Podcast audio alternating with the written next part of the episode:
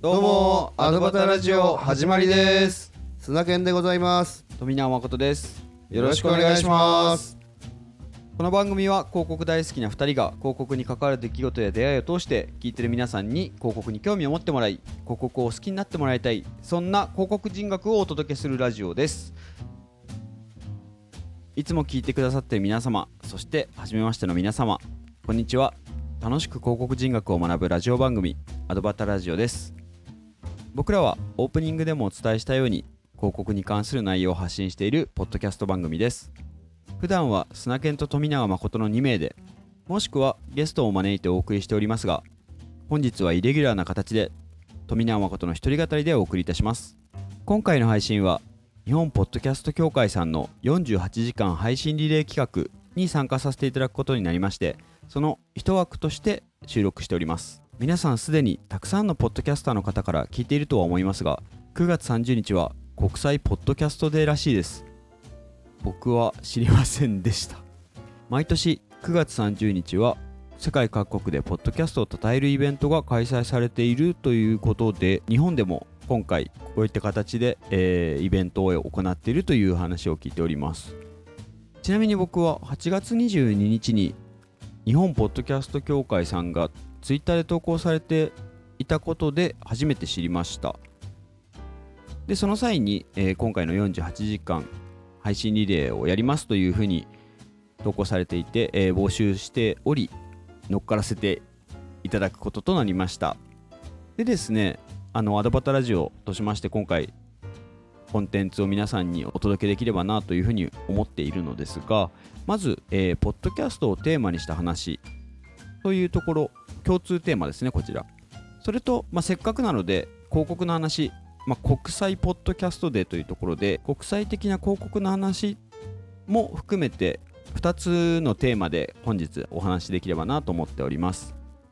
まず、えー、ポッドキャストをテーマにした話というところで、えー、皆さん他のポッドキャスターの方々が話されてたと思うんですけども僕もぜひこのテーマについてお話しできたらなと思っております。お題としてですねポッドキャストやっててよかったことややって変わったこと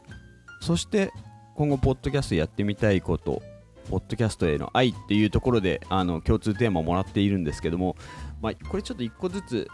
ぜひ僕の思っているところ話せればなと思っているんですけど、うん、やっててよかったことは、まあ、まずポッドキャストを通してですねいろんな方と知り合いになれた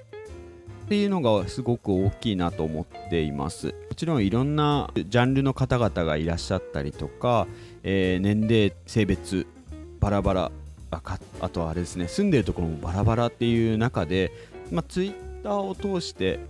皆さんあのアカウントであの配信の告知をされてたりするのでそういう投稿だったりを見て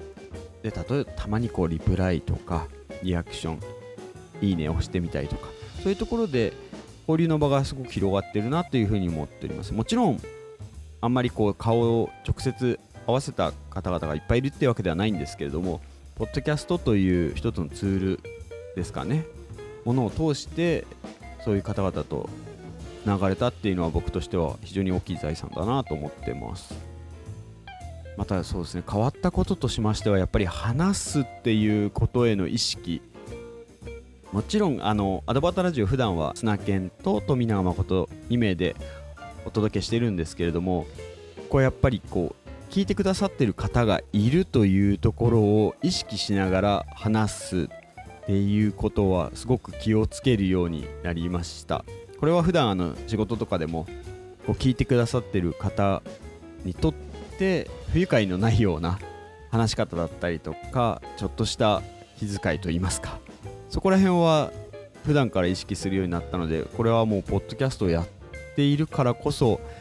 身につくかつ意識し始めたことかなと思ってます。で今後やっていきたいことでいうとやっぱりこう収録して編集して配信してっていう流れをアドバタラジオ、えー、2020年の12月11月末かな？から配信始めたので、まあ、かれこれもうすぐ2年っていうところなんですけどもぜひまあオンライン上ではなくオフラインイベントとかっていうところの展開も含めて、えーポッドキャストを使ってやっていきたいなというふうに思ってます。まあ、もちろん Twitter でのスペースとか、えーまあ、YouTube でのライブとかにもありますけれどもぜひこう聞いてるリスナーの方々と直接コミュニケーション取れるような場面場所を作れるように、まあ、まずはアドバタラジオを聞いてくださってる方々を大事にしそして新しい方々も聞いてもらえるようにコンテンツをよくよりよくしていきたいなというふうに思っております。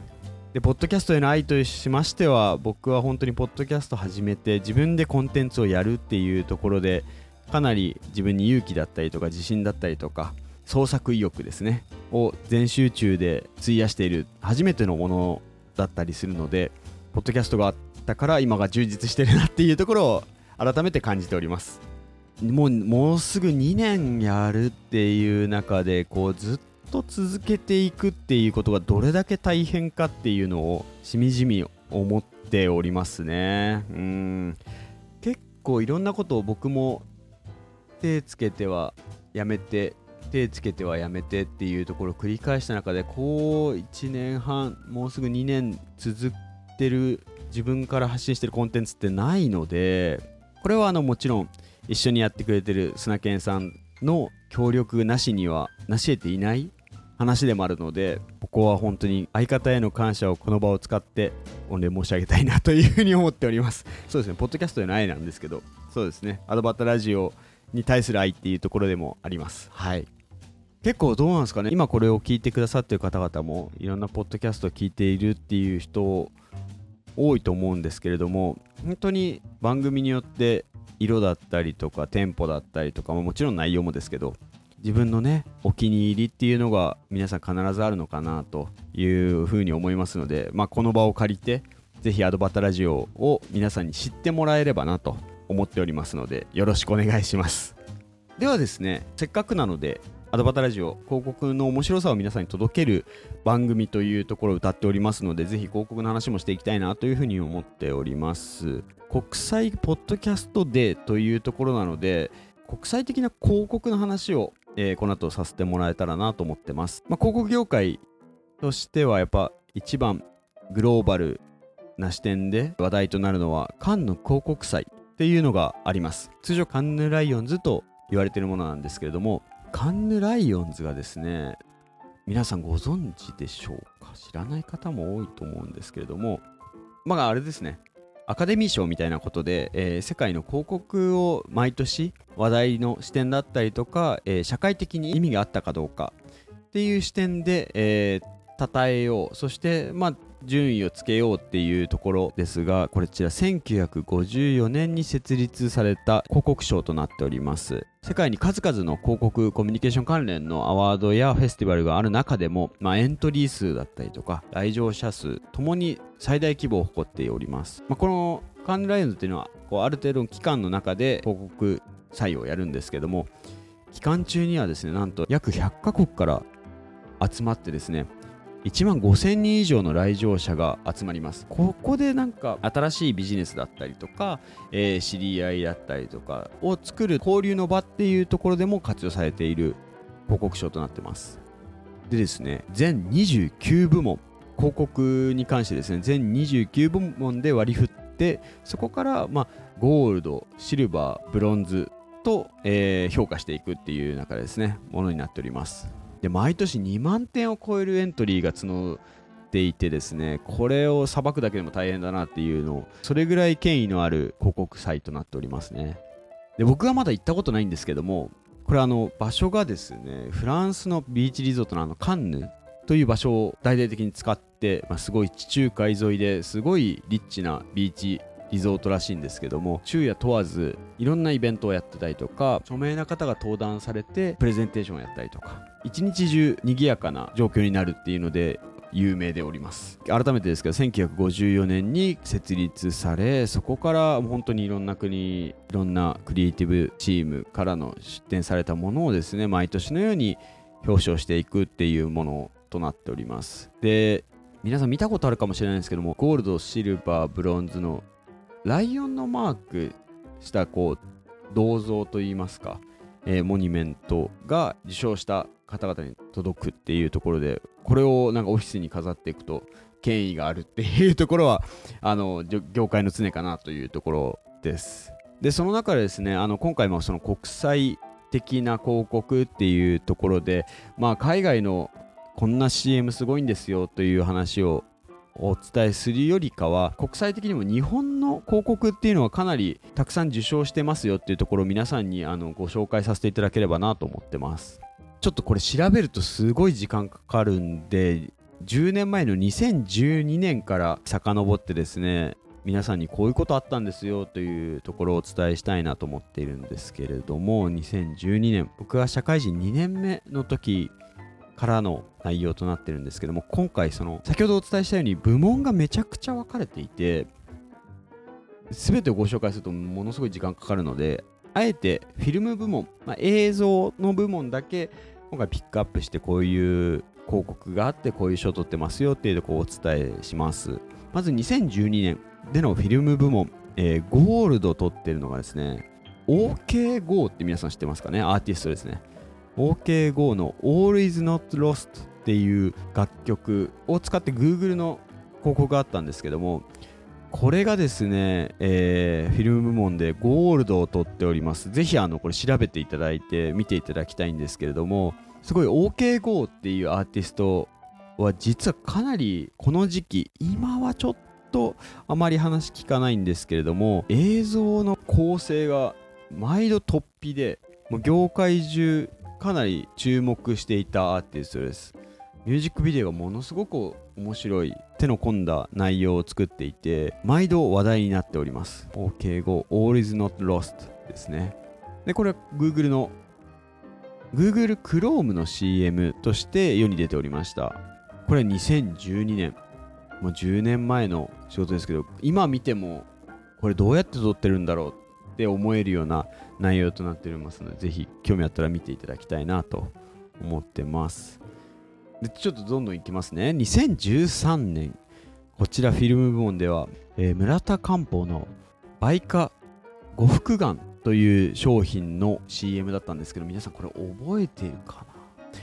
な？おばあちゃんがバッティングセンターでバッコンバッコンホームラン級のヒットを飛ばすインターネット界隈でめちゃくちゃ話題になってた CM となってます。ものすごくしゃかりきなおばあちゃんたちが3人バッティングセンターでナイススイングをするんですけどもこれがですね2013年はフィルム部門でこれシルバー取ってますね。でこれシリーズものでキャッチャーもやるおばあちゃんがバッティングセンターでキャッチャーやってるっていうところもシリーズの中にあったんですけどこれもすごく面白いです。でこのバイカ呉服眼の CM 実はですね2013年にシルバー取ってるんですけど2014年にもシリーズでゴールドを取ってます。なのでこの2年連続カンヌで受賞したっていう結構稀な CM だったのでぜひ皆さん見ていただきたいですね。ちょっと見たら元気になりますこれ。負けてらんねえなっていう風に思えるのでちょっと仕事で疲れたり人笑い欲しいなっていう時はぜひ見ていただけたらなと思ってます。でその中でですね2014年僕の好きな CM が、えー、2つ受賞してます。えー、まずブロンズではですねリクルートのリクルートポイントす、えー、ての人生が素晴らしいという CM なんですけどもこちらですね池松さん俳優の池松さんが、えー、メインで出られてるんですけども冒頭は非常にマラソンをフォーカスした内容だったんですけどもその後後半から内容がガラッと変わって人生ってマラソンじゃないよねっていうところからよりリアルな人生観を演出している内容となってます。これ確か社会人中に見てあこれは規模もでかいしすごいまあお金もかかってるっていうところだけじゃないですけどこう切り口も見てる人にぐっと刺さるなというような内容でリクルートのリクルートポイントのすべ、えー、ての人生が素晴らしいっていうところぜひあのこちらを見てもらえたらなと思ってます。多分皆さんも見たことあるかなっていう内容だと思うのであ懐かしいと思ってもらえるかもしれないですね。で先ほどのがブロンズなんですけども、えー、ゴールドでホンダのサウンド・オブ・ホンダアイルトン・セナ1989っていう実はフィルムも受賞こちらゴールドで受賞してます。これはですねアイルトン・セナの走りを光で再光と音で再現しようっていう視点でまあ、ホンダの技術が素晴らしいっていうところを訴求していく内容にはなるんですけどもこれかっこいいんですよね内容が。アイルトン・セナという F1 レーサー有名なもう亡くなられてるかなりもう伝説的なドライバーの方なんですけどもその人が、えー奏でるエンジン音っていうのをホンダが改めてですね光と音で再現してそれをこうレーシング上で見せていくという内容になってるんですけども音作りだったり、まあ、コンセプトもかっこいい。結構そのアイルトン・セナ自体が伝説的なドライバーだったりするのでまずそこをフォーカスする。まああのホンダのマシンに乗ってたっていうつながりではあるんですけどセナの運転をまず再現するというところの着眼点とそこからまあそれを再現してホンダの技術につなげるというブリッジも非常に理にかなっていてかっこいい内容です。ぜひこちらもですね2014年のゴールド取っているので見ていただけたらなと思います。で続いてがですね2015年。これはほぼほぼ皆さんインターネットとかツイッターとかそういうところで見たと思うんですけども NTT ドコモの3秒クッキング。爆速エビフライ。とあと爆速餃子。こちらがですねゴールドを取ってます。まあ、もうむちゃくちゃですよね。NTT ドコモの回線の速度が速いっていうことをやはりこう面白おかしく見せるっていうところなんですけれども。まあエビフライを3秒で作ろうってもうあのエビを卵に絡めて小麦粉つけて油通して出来上がりっていうところを3秒で描くんですけどもこれはもうまあ面白いとこれもうエンタメでしかないと思うんですけどあのその速度と回線の速さっていうのをつなげてるのがまあ広告のやっぱ面白いエンタメ要素の部分でもあったなっていうところ僕もここ大すごく大好きな CM となってます。ぜひこちらも見てください。でですね映像っていうところになりますとですね2016年飛んで2017年、えーグラビティキャットソニーのあのゲームですね。ゲームの CM です。これはもう本当に映像のこ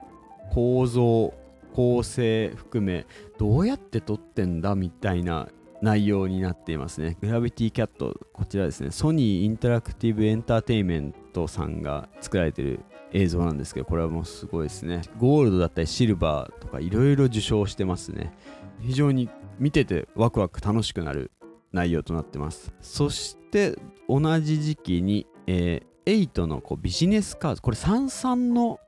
CM なんですけど皆さん見たことありますかね？こうグラフィカルな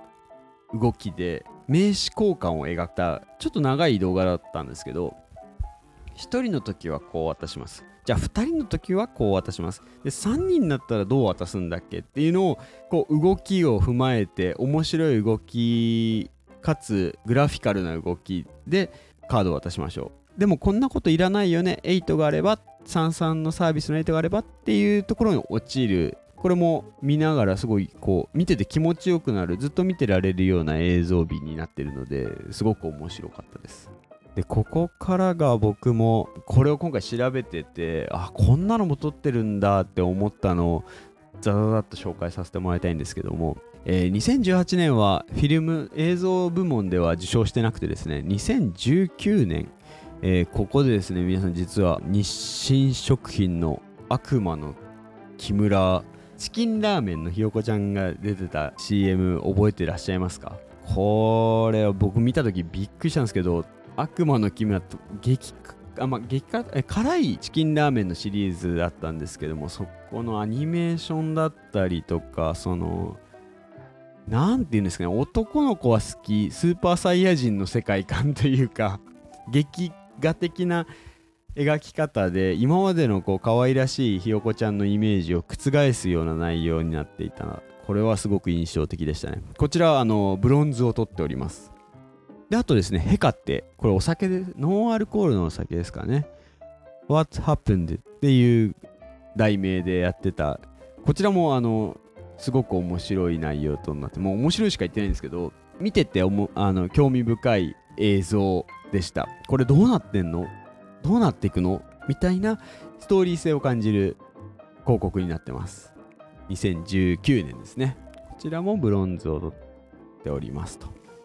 で実はですね2020年っていうのはカンヌは実施を中止しておりました。というかまあ翌年に延期するとこれはあのおそらくカンヌもコロナ対策とかっていうところも踏まえて延期をしたのかなという中で2021年に実施した内容としましてはあの森ビルのデザイン東京という広告がフィルム部門でブロンズを取っております。これは本当にあの森ビルだったりとかヒルズ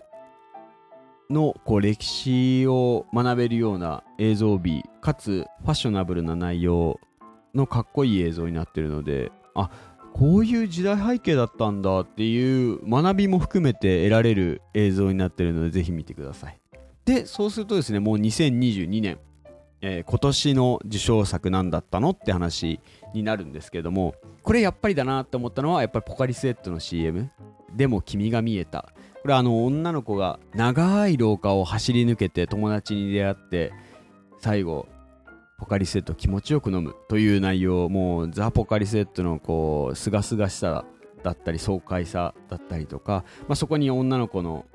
こう学生の時の青春というんですかね青春みたいなところも掛け合わせてエモーショナルな内容になっている CM ですね。これはもうじゃあの廊下どうやって作ったの？みたいなところも